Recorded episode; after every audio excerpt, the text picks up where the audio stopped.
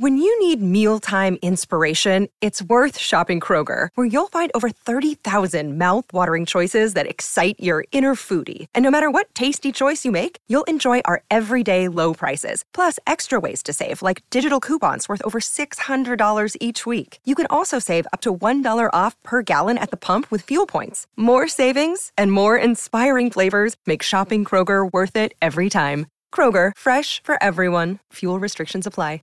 Save big on your Memorial Day barbecue, all in the Kroger app. Get three pound rolls of juicy 80% lean ground beef for $3.49 a pound with a digital coupon. Then get select varieties of flavorful Powerade, Body Armor Super Drink, or Arizona tea for 77 cents each, all with your card. Shop these deals at your local Kroger today, or tap the screen now to download the Kroger app to save big today. Kroger, fresh for everyone. Prices and product availability subject to change. Restrictions apply. See site for details.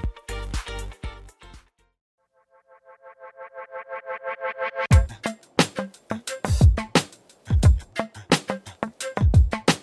Небольшой спойлер перед началом выпуска. Одна из ключевых мыслей в нашем разговоре с Ирой, сейчас будет немного банальная, но важная мысль. Чтобы быть счастливым, нужно выбирать себя, а не ориентироваться на то, кто что подумает. Выбирать себя — это и отказаться от модной, но нелюбимой работы и выглядеть так, как хочется. Нарядно или просто по-разному и отстаивать свои ценности, даже если иногда это бывает непросто. Основная ценность партнера этого выпуска — аромата CK Everyone от Calvin Klein как раз свобода самовыражения. Это проявляется и через гендерно-нейтральную композицию и прогрессивную рекламную кампанию, в основе которой идея индивидуальности. И для меня супер важно, чтобы те вещи бренда, которые я выбираю, были мне ценностно близки. И CK Everyone именно этот случай. Если история про сочетание уникальности и разности вас тоже отзывается, обратите внимание на этот аромат. В июне его можно приобрести в Золотом Яблоке со скидкой 50%. Ссылка в описании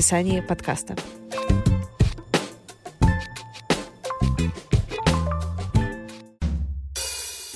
Вот, и мы сели прям так часа на три, все это проговорили, и было такое ощущение, как будто мы распутали прям вот этот вот комок чувств, эмоций обид, и вот энергия прям высвободилась. Я помню, я проснулась на следующее утро и такая прям круто, так легко стало дышать, как-то вот какая-то новая энергия появилась, прям реально отпустила.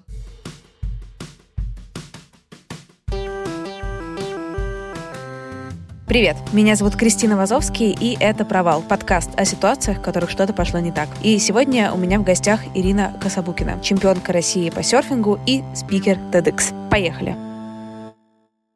Ира, привет! Привет, Кристина! Как у тебя сегодня дела? Как у тебя настроение?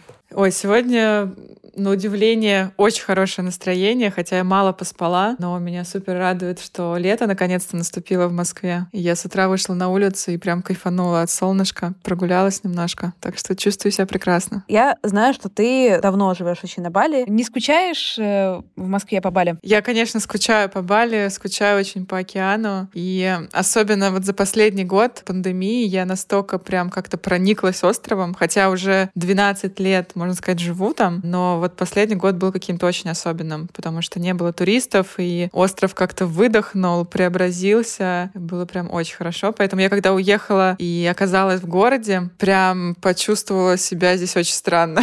Я не представляю, как я вернусь к использованию лифта, потому что я в лифте не каталась полгода, и, мне кажется, не видела зданий выше трех этажей. Меня прям реально несколько недель просто не покидало постоянное чувство тревоги. Я чувствую, что, ну вот что бы ни происходило, у меня на фоне прям такая зудящая тревога. И как будто бы, знаешь, восприимчивость ко всему за этот год на Бали стала сильно выше. Ну, там, помимо того, что просто пребывание на природе этому способствует, но я еще там всякие свои практики, ну, короче, как-то углубилась вот в именно в такое чувствование. И когда приехала в город, я поняла, что мне прям too much. Ну, то есть вот эти вот, знаешь, там у меня в какой-то момент я жила в квартире у подруги, где под окном ходили трамваи. И я прям чувствую, как будто этот трамвай вот сквозь меня проезжает. то есть для меня этот звук просто это было каким-то кошмаром. Ну и в целом я выхожу, я вот чувствую, как много звуков, людей, вот этих какой какой-то суеты, движения. И прям я такой, воу-воу-воу, остановитесь.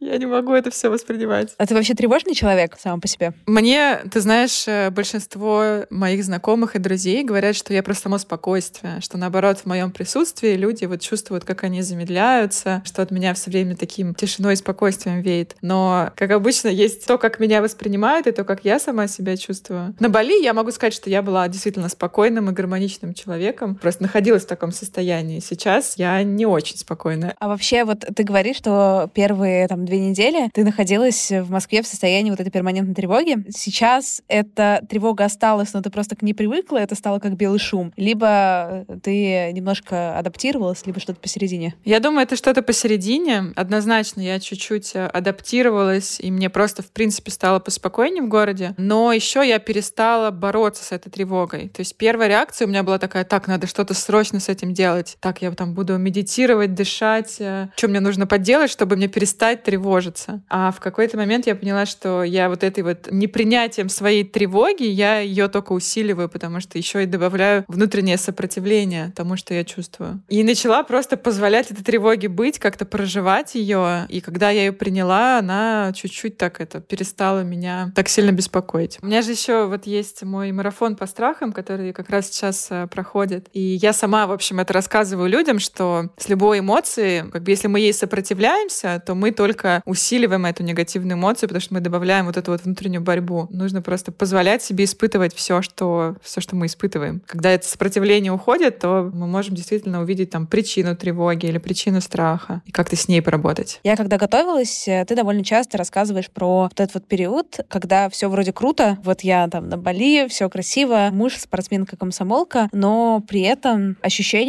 какого-то абсолютного жизненного несчастья. Можешь ли ты рассказать немножко про этот период? Был такой момент в жизни, когда вот э, какое-то чувство вроде бы, что я пришла ко всему, к чему стремилась, как-то вот внешне моя жизнь совершенно идеальной выглядит. И да, там отношения очень э, длительные, такие вроде бы классные, мы там увлекаемся одним и тем же. У меня бывший муж фотограф, то есть я там такая спортсменка-комсомолка, да, он меня фотографирует, и все это еще очень красиво выглядит. С карьерой у меня тоже все было круто, вроде бы я работаю там в большой международной компании, у меня там командировки на Гавайи, в Калифорнию, в Японию, я там просто вообще занимаюсь самыми интересными проектами, которые только могла себе представить. В спорте тоже все круто, я там чемпионка России в сборной, там соревнования, какая-то движуха, а я понимаю, что вот я просыпаюсь, и мне реально ну, не хочется вставать, то есть у меня настолько какое-то глубокое состояние несчастья, и я вообще не, не понимаю, что за фигня, в чем прикол, где я что-то сделала не так, э, вообще, ну, что-то подстало. И я вот, наверное, тогда впервые испытала прям такую глубокую депрессию, когда, ну, вот это реально необоснованная штука, что вроде бы головой понимаю, что все классно, а я себя чувствую дерьмово. Да, и начала, в общем, раскапывать эту историю, там пошла в психотерапию, во всякие практики, вообще хотелось хоть как-то разобраться вообще, а где подмен-то произошел. И сколько вот это вот депрессивное, там около депрессивное состояние у тебя длилось? Ну, наверное, в такой тяжелой стадии где-то полгода, и потом просто оно сменилось другим состоянием, когда не то чтобы мне сильно легче, но, по крайней мере, я вижу изменения, я вижу, что внутри какие-то трансформации происходят. И да, это непростой путь, потому что, по сути, я начала рушить вот эту всю свою идеальную жизнь. И там куча всяких страхов повылезала. Типа, а если я не чемпионка России, то кто я? А если я не жена классного парня, то кто я? А если я не работаю в международной большой компании, то я кто тогда? И это было сложно, прям местами очень. Но в то же время как будто бы, знаешь, вот я вдохнула настоящей жизни, почувствовала какой-то вкус другой и поняла, что я все равно остаюсь какая-то я, и вот какая я, это интересно исследовать. А чего было отказываться сложнее всего? Что было разрушать э, болезненнее? Ну, наверное, самое сложное было выйти из отношений, в которых я была 16 лет. Господи. Да, ну то есть мы реально познакомились, когда мне было 16, и по сути это был там мой первый парень. И вот как-то сразу так завязалось, что мы, в общем, вместе пробыли 16 лет. Четыре года были в браке. Ну, это настолько сильная связь. То есть когда мы расставались, мне было 32. То есть я ровно пол жизни провела с этим человеком. И вот это разрушать было очень тяжело. Но внутри было такое какое-то уже ощущение, что по-другому я не могу. То есть однозначно оно уже не работает. Мы там попробовали как-то что-то склеить, э, починить, но не получилось. Это было сложно. Выходить из э, соревновательного серфинга тоже было непросто. Но здесь как-то удалось честно себе признаться в том, что я уже это делаю не потому, что меня это так же мотивирует, как раньше, а просто потому, что я привыкла так делать, потому что мне страшно сойти с этой дорожки. Тоже такое было нелегкое решение. Было ли у тебя какое-то давление от друзей, знакомых, если мы опять же возвращаемся к отношениям, что да ты что, ну это же такой человек, вы вместе так долго, ну как так? Да, очень много такого было. Я помню, когда я написала пост про то, что вот мы расстались, было куча комментариев там в личку мне на начали вываливаться люди, что типа, да как же, да вы вообще для нас там образец идеальных отношений. Кто, если не вы? Ну и вот такие вот комментарии. Но мне тогда было прям даже забавно это читать, потому что очень много этих комментариев приходило от людей, которые не сильно близко нас знают. И я понимала, что это не то, чтобы вот реально мы такие там role models, а это их э, какая-то проекция, да, то есть люди придумали себе образ идеальной пары, за которой им хочется держаться. То есть это вообще вообще не моя история. И они сожалеют не потому, что там моя личная жизнь разрушена, а потому что у них вот эти вот какой-то образ идеальный разрушился. И им, ну, как бы страшно, что а за что же я теперь буду держаться? Блин, ну, конечно, если честно, я не представляю, как выходить из отношений с человеком, с которым ты пробовал 16 лет вместе. Правда, это какая-то очень смелая штука. Да, это капец как сложно. Тут по-другому ничего не скажешь, но я очень рада, что в тот момент я все-таки решилась. У меня потом были другие отношения, которые сейчас тоже закончились, но я абсолютно не жалею, что это все так сложилось. И сейчас, наконец-то, там, спустя два года, как э, мы расстались с моим бывшим мужем, мы стали общаться. Это прям, ну, очень круто. То есть у меня ощущение, что в мою жизнь вернулся очень близкий и родной человек, которого мне все это время очень сильно не хватало. Сейчас мы дружим, поддерживаем друг друга. Какой-то такой новый этап близких отношений начался, который уже не про романтические отношения, а просто про таких двух родных душ. Я когда просто думаю и как-то переношу это на себя, мне было, наверное, страшнее всего потерять именно вот этого просто родственника, да, которым человек, родной человек ты стал за это время, и все, и, и вот. Но очень хорошо, что спустя время все-таки это возвращается и это меняется. Да, но это стало возможным только когда я действительно потеряла этого родственника. Абсолютно точно ты подметила, это было самое страшное. Потому что мне казалось, что ближе человека вообще нету в мире. Мы настолько уже вот как-то сплелись, что я как будто бы вот часть себя теряю. И это действительно так. Это прям ощущалось, как вот я отказываюсь от какой-то части себя. Но вот только действительно смирившись с этим, то есть я понимала, что, возможно, мы никогда больше не будем общаться. Возможно, человек навсегда уходит из моей жизни. Я тут не могу решить, я не могу выбрать за двоих. Единственное, что я могу, это, ну, как-то верить, что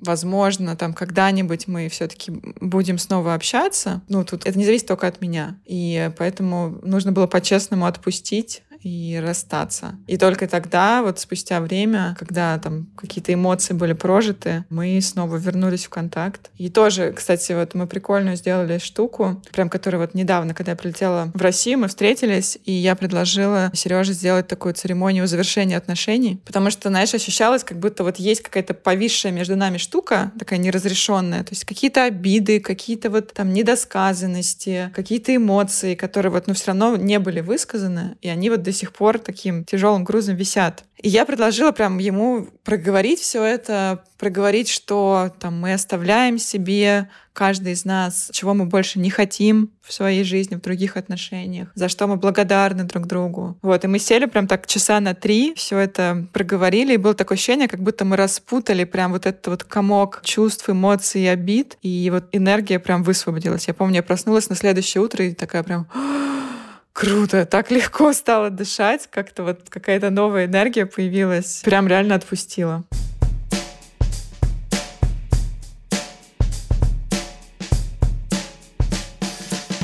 Мы когда разговариваем с подругами в целом про отношения, про разрыв отношений, про начало, про конец, часто возникает такая история, там, условно, подруги, да, 30, 30, 32, 33, 35. Ты, с одной стороны, понимаешь, что вот они, это какие-то отношения, возможно, не оптимальные, но они уже выстроены, и вот я хочу семью. А если эти отношения разрушать, то нужно начинать все сначала, искать этого человека. Уже я у меня уже и свои интересы, и свое понимание, и уже мне никто не нравится и так далее. И очень страшно просто... Понятно, что это часто рациональный страх в основном, да, но остаться одной и никого никогда не найти. Кто был бы таким подходящим? У тебя было такое? Или ты такая, нет, я чемпионка, и у меня все будет зашибись, я это знаю? Ну, условно. Вообще супер актуально, потому что было такое очень сильный страх одиночества. И вот сейчас, когда закончились следующие отношения у меня, я опять все это заново проживала. Типа, блин, опять не получилось, а как же так? А вот мне уже там 34 исполнилось, и я, хочу семью. Я наконец-то признала себе в том, что я правда хочу семью. А тут э, вроде бы как бы я так старалась там выстраивать это все правильно как-то, и оно не сработало, опять не получилось. Ну, это прям тяжело. И вот как раз э, мне сейчас очень подсветилось то, что больнее всего не расставание с конкретным человеком, а расставание вот с этим образом какой-то вот уже идеальной картинки такой семьи. То есть я уже навешала каких-то тоже своих проекций, ожиданий от человека, и я сейчас вот испытываю боль именно от разрушения этих ожиданий. Ну, я вот и на опыте этих отношений поняла, и сейчас очень четко вижу, что не все сначала. То есть я не буду начинать другие отношения с точки zero, потому что я уже другая. И вот одна очень крутая мысль мне зашла от моего психотерапевта, что нет, если я расстаюсь, это не значит, что все было зря. Это не значит, что весь этот опыт, который мы прошли с человеком, он как бы обнуляется. Я на самом деле все, что я хочу оставить себе, я оставляю себе. Я присваиваю себе весь этот опыт. И в следующее отношение я уже буду вступать совершенно из другого места. И я уверена, что получится построить что-то другое. Ты сказала, что ты наконец-то призналась себе, что хочешь семью. Долго не признавалась или почему слово призналась? Потому что у меня вообще было с детства чувствовала себя всегда немножко пацанкой, потому что я любила там лазить по деревьям, носиться, там, ну, Потом вот в моей жизни начался всякие экстрим, серфинг, сноуборд. И я все время там на одной волне с парнями, и там конкурирую с парнями. И у меня никогда не было такого образа меня такой принцессы, там, в свадебном платье, знаешь, ну, многие девочки мечтают вот, там, выйти замуж. Мне никогда не хотелось замуж, то есть у меня всегда было такое в отношениях тоже такая независимая позиция, что я как бы вообще-то окей сама по себе, но с тобой прикольно, поэтому мы вместе. Но я никогда не хотела замуж, и когда мне Сережа сделал предложение, у меня даже было такое, типа, чувство, типа, в смысле, ты чё? Ну, то есть как-то подстава. Мы же с тобой договаривались, что мы не будем этой фигней заниматься. Вот, то есть я реально не хотела замуж, и, ну, на самом деле я просто не признавалась в себе вот ту девочку, которая девочка, девочка, которая принцесса и хочет вот этого всего. Дом полный детей, платье, заботу и вот это все. А сейчас а, поняла, что ну, я просто в самом каком-то раннем детстве от этой части своей отказалась, потому что услышала, что папа вообще-то всегда хотел мальчика, а родилась вторая девочка. И внутри приняла для себя решение, что я ему докажу, что я не хуже мальчика. И и, к сожалению, вот э, только сейчас я докопалась до этой установки и поняла, что, ну окей, я так больше не хочу, хочу быть девочкой.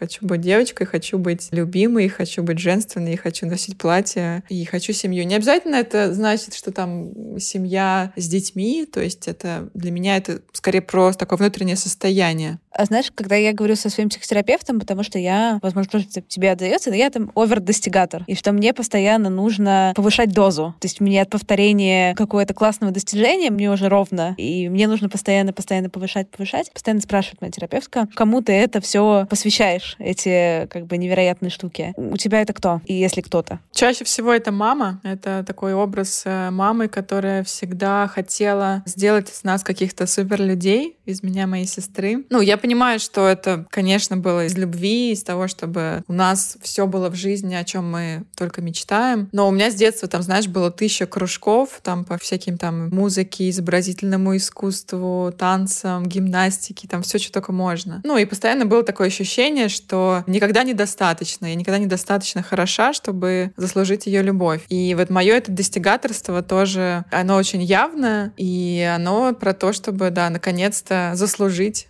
мамину любовь. Это какая-то лодка, она с дыркой, ее можно вычерпать или нельзя? Можно реально заслужить эту любовь по ощущениям? Или, или сколько не вычерпываешь, все равно приливает вот эта вот необходимость? Да, конечно, да, лодка с дыркой однозначно. То есть там никогда недостаточно. И причем это никак не связано с э, реальной мамой, да, потому что это же просто образ мамы в моей голове, который мне говорит, что I'm not enough. А на самом-то деле, конечно, там может быть совсем по-другому, но да, это именно про то, чтобы просто задавать себе каждый раз этот вопрос, так, а я сейчас это делаю для кого? Из какой точки я действую? Чтобы что-то опять кому-то доказать, или я действительно этого хочу?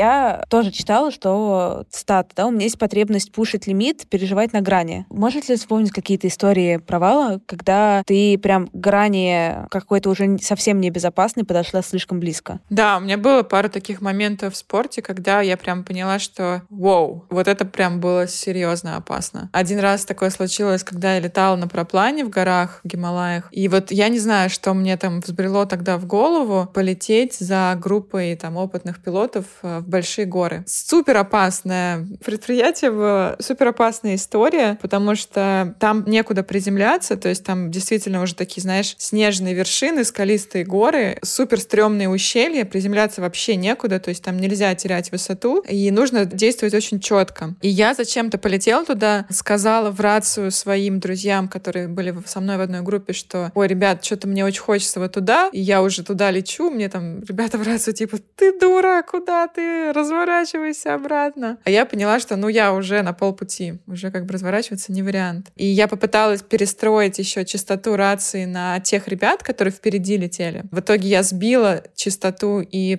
моей группы и не смогла подсоединиться к тем. Вообще осталась, короче, в тишине, одна на частоте. И я, когда долетела до этих больших гор, они очень быстро набрали высоту и улетели дальше. То есть я их потеряла. И в итоге я оказалась вот в этих страшных горах совершенно одна, и меня начало в какой-то момент засасывать в облако. А там такая штука, что, вот знаешь, может быть, ты видела такие облака, которые как башня, такие кучевые облака, которые растут вверх. И вот в этих облаках там очень э, сильный восходящий поток. То есть он тебя как пылесосом просто туда затягивает. И я, в общем, оказалась в этом облаке. То есть это такое, знаешь, когда у тебя просто вокруг молоко, ничего не видно, непонятно, где вообще вверх, где низ, где право, где лево. Все приборы начинают барахлить, потому что там какие-то магнитные поля еще непонятные происходят. И, то есть у меня крутится компас, все пищит, щит, меня просто вот так вот как засасывает куда-то на какую-то невероятную высоту. И я в тот момент поняла, что, ну, наверное, вот это вот как бы все, финал.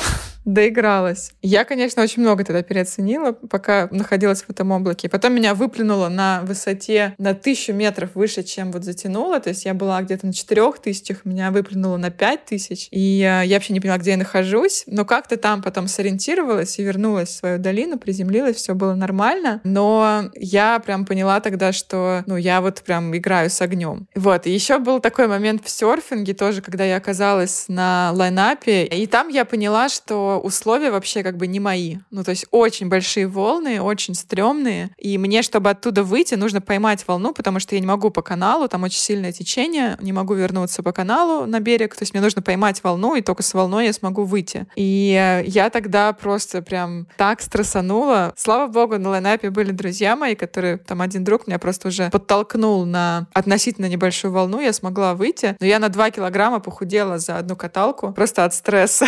Что тебе происходит потом? Как ты это переживаешь? Как ты со своей головой работаешь? И остается ли у тебя этот страх потом? Каждый раз после такого опыта, конечно же, появляется страх, и он такой прям парализующий, типа, блин, все, я больше не пойду летать, или я не могу больше кататься. И очень важно мне вот в этот момент как-то прям поговорить с собой и этот опыт себе присвоить и как бы из него что-то извлечь, какие-то уроки. Прям подумать, окей, это был провал, было очень глупо туда лезть, слава богу, все закончилось хорошо. Какие выводы я могу из этого сделать? Ну, главный, наверное, вывод из всех таких ситуаций о том, что надо трезво оценивать свои силы на берегу и действительно вот как бы не лезть а, туда, куда не нужно. В каждой конкретной ситуации я там могу подумать, а, окей, что я могу сделать иначе в следующий раз, как мне постепенно двигаться вот, вот к этой точке, что могло бы помочь до этого уровня дорасти. Чтобы преодолеть этот страх, э, я ну, стараюсь как-то вернуться в комфортные для себя условия. То есть прям вот если я иду после вот этого опыта кататься, то я пойду на какие-нибудь супер лайтовые волны в хорошую погоду, когда там максимально приятные условия, где я могу действительно кайфануть. И я вот очень часто там меня спрашивают, что делать, если вот меня там замесило, у меня теперь страх кататься. Я, в принципе, этот совет даю всем, что вот возвращайтесь в те условия, которые для вас комфортны. Если это пенка и там по колено воды, вот там песочек на дне, значит, нужно идти на пенку и просто вот проехаться несколько раз и прям почувствовать вообще, зачем вы это делаете. То есть мы же это все делаем, чтобы кайфовать, потому что я знаю, что я люблю серфинг, я люблю летать, и мне это приносит огромное удовольствие. И мне вот очень важно напомнить себе, зачем я это делаю, и прям прожить это состояние, как я кайфую от этого занятия. И постепенно постепенно, то есть когда мне станет там комфортно, я вспомню вообще, зачем это все, тогда постепенно я могу идти в более сложные условия, рано или поздно прийти к тем условиям, которые я хочу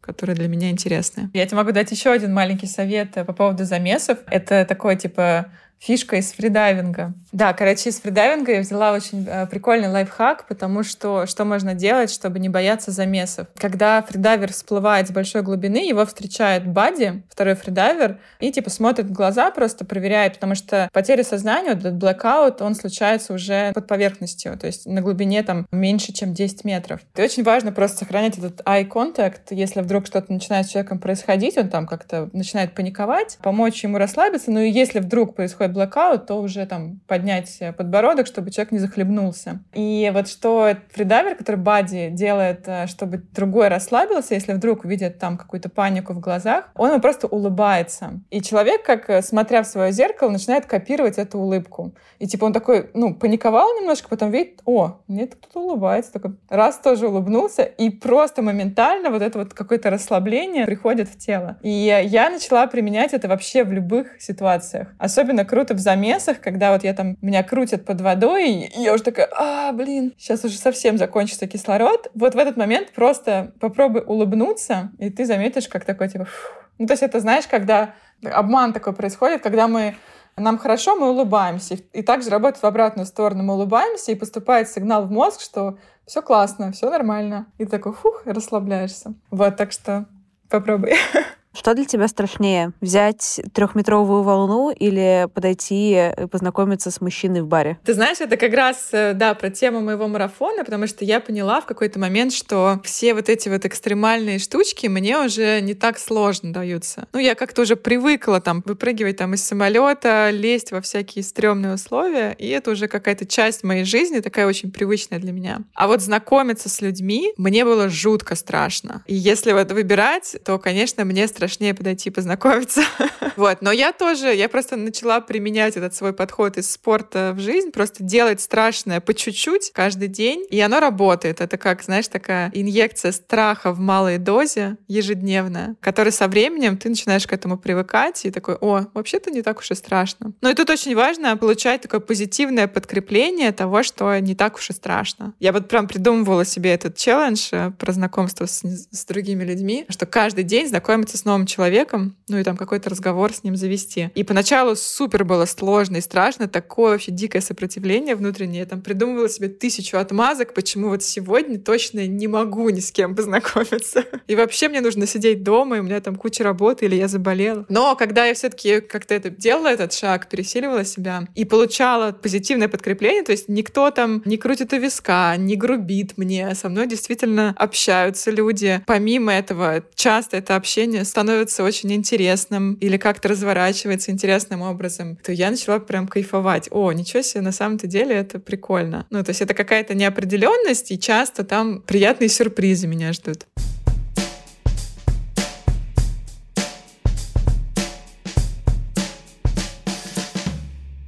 У нас из-за того, что мы какое-то время были в одном location е, у нас есть с тобой какое-то количество общих знакомых, на самом деле. И когда я сказала, что сегодня записываю с тобой интервью, и спросила, типа, ну, подкиньте мне что-нибудь про, про Иру, мне сказали, что, блин, удивительно, что от тебя какое-то там было первое впечатление до знакомства, что ты должна быть, sorry за, я терпеть не могу это выражение, ну, типа, как баба со стальными яйцами. Мне больше нравится английское guts, да? Ну, типа, там, берет огромные волны, параплан, парашют. Но когда люди с тобой на самом деле знакомились, у них ты производила у них впечатление очень тонкого, ранимого, скромного, чувственного, доброго человека. То есть, знаешь, ты не ожидаешь, как будто бы вот э, внешнее versus внутреннее, что вот такой лайфстайл и то, как ты тебя считываешь. То есть мне сейчас в нашем разговоре ты кажется просто какой-то супер приятный, какой-то нежный, чувственный, крутой и так далее. Ты получаешь часто такой фидбэк, что типа люди не ожидали с тобой такой познакомиться? Да, это на самом деле для меня было в какой-то момент открытием, потому что, ну, я вообще интроверт, ну, я мало говорю. Ну, вот как я говорю, что у меня был страх общаться с незнакомыми людьми и вообще, в принципе, как-то открываться людям. То есть были буквально там два-три близких мне человека, которые вот знали, что вообще у меня в душе творится. А для всех остальных был какой-то образ меня. И из-за того, что я, в принципе, вот была очень сильно закрыта, очень в себе, то я понимаю, что этот образ, потом мне уже прилетал какой-то фидбэк от людей, с которыми мы стали ближе, что раньше я думала, что ты вообще какая-то очень э, надменная или там даже высокомерная. Ну, то есть вот это вот, знаешь, страх открываться очень часто считывается как высокомерие. Вот что я понимаю поняла. То есть, когда я боюсь там показывать какую-то свою уязвимость, я ее скрываю за образом такой крутой, уверенной в себе, вот этой вот там бабы с остальными яйцами, да. Ну, то есть, мое самовыражение как раз вот внешнее, оно было про, про спорт. То есть, через вот какое-то взаимодействие там со стихией я могла быть собой и как-то выражаться. А то, что действительно там у меня происходит в душе, я никому не рассказывала. И сейчас я прям, ну вот последние несколько лет я реально там делаю над собой усилия, чтобы наконец-то открываться людям, говорить честно о том, что у меня происходит, говорить про какие-то сложности, говорить про там неприятные чувства, говорить про свои страхи. И сейчас мне часто, да, я слышу такой фидбэк, что, о, ничего себе, а ты, оказывается, вот такая, а мы думали, что ты вообще, вообще ничего не боишься, и у тебя вообще всегда все круто, и ты такая, блин, недостижимой высоты какой-то крутизны. А вообще, вот если бы ты рассказывала рассказывала о себе, вот какая ты. Как ты себя видишь, когда ты сама с собой? Как тебе кажется? Как бы ты могла это писать? Наверное, мне вот первое, что приходит на ум, это я разная. Ну, то есть нет какой-то меня, которая вот прям, знаешь, э, всегда одинаковая. Ну, это про то, что я могу быть любой, я позволяю себе быть любой. Иногда я, да, там, бесстрашная отчаянная, иногда я очень хрупкая и ранимая, иногда я веселая, там, легкая, жизнерадостная, иногда я тяжелая, грустная и валяюсь э, в слезах и проживаю там какую-то свою душевную боль боль. Это про то, чтобы вот просто принимать себя любой. То есть сейчас я позволяю себе быть там и грубой когда-то, и злой, и грустной. Да, стараюсь как-то все эти части себя себе обратно присвоить и разрешить. Какой себя принимать тебе сложнее всего? Какую часть себя, с какой соприкасаться? Ну вот на данном этапе я поняла, что я в какой-то момент вот увидела этот свой, знаешь, такое достигаторство, перфекционизм и, ну вот какую-то такую жесткость характера, которая мне, наверное, достаточно осталось от мамы, но у нее это условно было там ее способом выживать, а у меня это было просто вот приобретенное от мамы, просто потому что я копирую маму. И когда я в себе это увидела, у меня появилось какое-то отвращение к этой части. Типа, блин, ну нафига? Я не хочу вот этот вот перфекционизм, это достигаторство. И знаешь, я в какой-то момент прям, мне захотелось оттолкнуться от этой своей части. И вот сейчас, наверное, для меня такой челлендж принять это в себе обратно, потому что да, у меня есть эта черта. Я действительно умеют силой воли там чего-то добиться. И на самом деле очень многое в жизни случилось благодаря этой черте. То есть я действительно каких-то штук добилась в своей жизни, потому что у меня есть вот это упорство, эта сила воли. И вот сейчас мне сложно, ну, как бы принять это в себе обратно. То есть, что да, я и как бы и нежная, и ранимая, и хрупкая, но при этом во мне есть и вот эта вот черта. То есть я могу быть и сильной, независимой, самостоятельной, и это тоже круто. Было страшно запускать марафон про страхи? Очень страшно. Я на самом деле прокрастинировала год Ну, то есть вот идея марафона пришла ровно за год до того, как я запустила первый поток. И я ходила, просто вынашивала эту идею, там со всех сторон ее как-то обтачивала, там придумывала структуру марафона, переделывала ее, там сомневалась. Пока мне один мой друг э, не сказал, что все, просто вот, вот бери и запускай сейчас, как это есть. Возьми там тестовую группу, проведи этот марафон, получи фидбэк, и потом уже будешь доделать в процессе. И я поняла, что это был самый крутой совет, потому что можно бесконечно там в голове у себя это все переделывать, переваривать, но пока я действительно не получу опыт и фидбэк от участников, я не пойму, насколько оно работает. И в итоге я так и сделала, я просто взяла 10, собрала 10 э, друзей, сказала, что вот, вы будете экспериментальной группой, я не знаю, что из этого получится, у меня есть какие-то там идеи, просто буду экспериментировать, менять что-то на ходу, ну вот если вы готовы вписаться, давайте. Вот, они все согласились, и на самом деле практически вот все, что мы тогда с ними сделала, мне даже не сильно пришлось это менять, потому что уже было очень круто, и вот я потом запустила практически сразу уже первый такой открытый поток, и на него записалось вообще без какой-либо рекламы, на него сразу записалось за деньги уже 100 человек. И для меня это было таким типа, вау, нифига себе. Ну, то есть я поняла, что люди реально ждали этого, даже несмотря на то, что я не умею продавать, я там не делала никаких прогревов, не рассказывала вообще, зачем это все нужно и почему это для меня важно, но просто это было актуально, это было очень как будто, знаешь, вот на злобу дня. Как раз тогда вот э, случился весь этот карантин, у людей повыползала куча страхов, неизвестности вообще вот этого всего, вообще, а что будет, а как так, а как же теперь жить? Ну, и кажется, что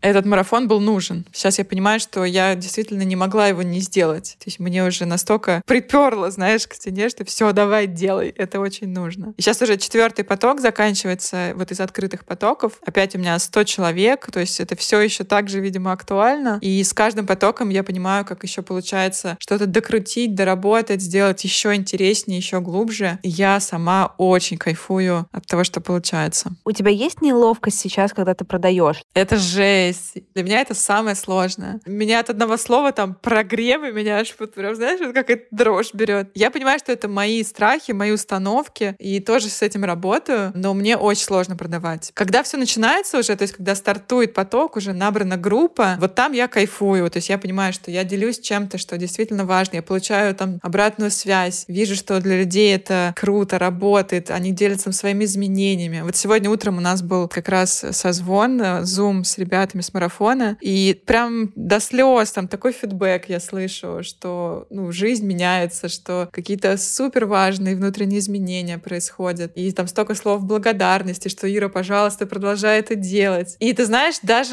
сейчас уже, блин, четвертый поток, я понимаю, что я до конца не принимаю это себе. То есть, знаешь, у меня такое обесценивание своей роли во всем этом, что типа, да я вообще ничего не сделала, это все вы, я просто вас вместе собрала, и вы там друг друга поддерживаете, открываетесь, делитесь, и оно вот так вот работает. Ну, типа, ребята, это не я. Вот, но это тоже как бы моя штука, вот это постоянно обесценивать свою работу. Еще, знаешь, с детства такая есть установка, что, ну, нужно трудиться, нужно работать, чтобы какой-то результат был. А я не воспринимаю это как работу. То есть, на самом деле, я вот просто как с тобой общаюсь, я также общаюсь там с участниками марафона, делюсь какими-то своими инсайтами, там, то, что я знаю, придумываю задания. Ну, то есть, мне кажется, что это вообще не работа. И я поэтому не могу и как-то вот присвоить это себе, и поэтому, собственно, мне, наверное, сложно брать за это деньги и продавать это. Продавать как вот какой-то конкретный продукт. У тебя не было такого, не то что конфликта, да, но мысли насчет того, что это вот марафон про страхи, ты учишь людей, как отказываться от страхов, но при этом вообще их в тебе столько много. Мне кажется, это как раз вот то, что именно и продает и искренне круто, но если мы делаем это обезжиривание, то как будто бы логика теряет. Но если ты нас учишь, как жить, то научись жить сама. У тебя были какие-то размышления на этот счет? Вначале, мне кажется, когда я только стартовала марафон, у меня был какой-то такой, что я это делаю из образа вот такой бесстрашный себя. Но потом я, как, я поняла, что на самом деле, когда я делюсь тем, как я к этому пришла, и тем процессом, который сейчас у меня происходит, то я тем самым как раз показываю, что я, несмотря на то, что вот есть какая-то там картинка меня такой там бесстрашный и крутой, я такой же человек, как и все остальные. И у меня те же самые страхи. И мне как раз кажется, что в этом и есть ценность, что я не боюсь открываться, открываться и говорить про свои слабости, про свои страхи, и тем самым вдохновляю ребят, что ну, мы все так можем. Я с вами в этом процессе. То есть для меня это очень важная штука, что я каждый раз с каждым потоком прохожу сама этот марафон заново. То есть я просто беру какой-то еще один свой страх или тот страх, с которым я уже работала, просто чуть-чуть там глубже копаю. И я, собственно, марафон этот делаю в том числе для себя, потому что я сама через всех этих других людей тоже начинаю видеть какие-то новые грани себя. И также происходит с каждым из участников. То есть э, это, знаешь, как ты смотришь э, в тысячу зеркал. То есть каждый тебе что-то про тебя подсвечивает. И в этом и есть вот ценность такой групповой динамики. Так что я думаю, что это как раз э, то, что работает, то, что продает, когда я говорю, что на самом деле у меня происходит, делюсь вот какими-то своими настоящими страхами, как я с этим работаю. И неважно, там, у меня есть уже результат, какой-то классный, или его нету, или я в процессе. Просто тем, что я такая же, как и все, тоже человек, я даю понять, что и другие так тоже могут.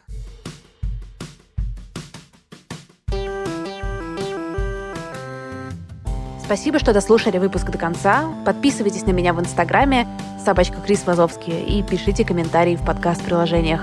Я буду рада вашей обратной связи. До встречи на следующей неделе. Пока-пока.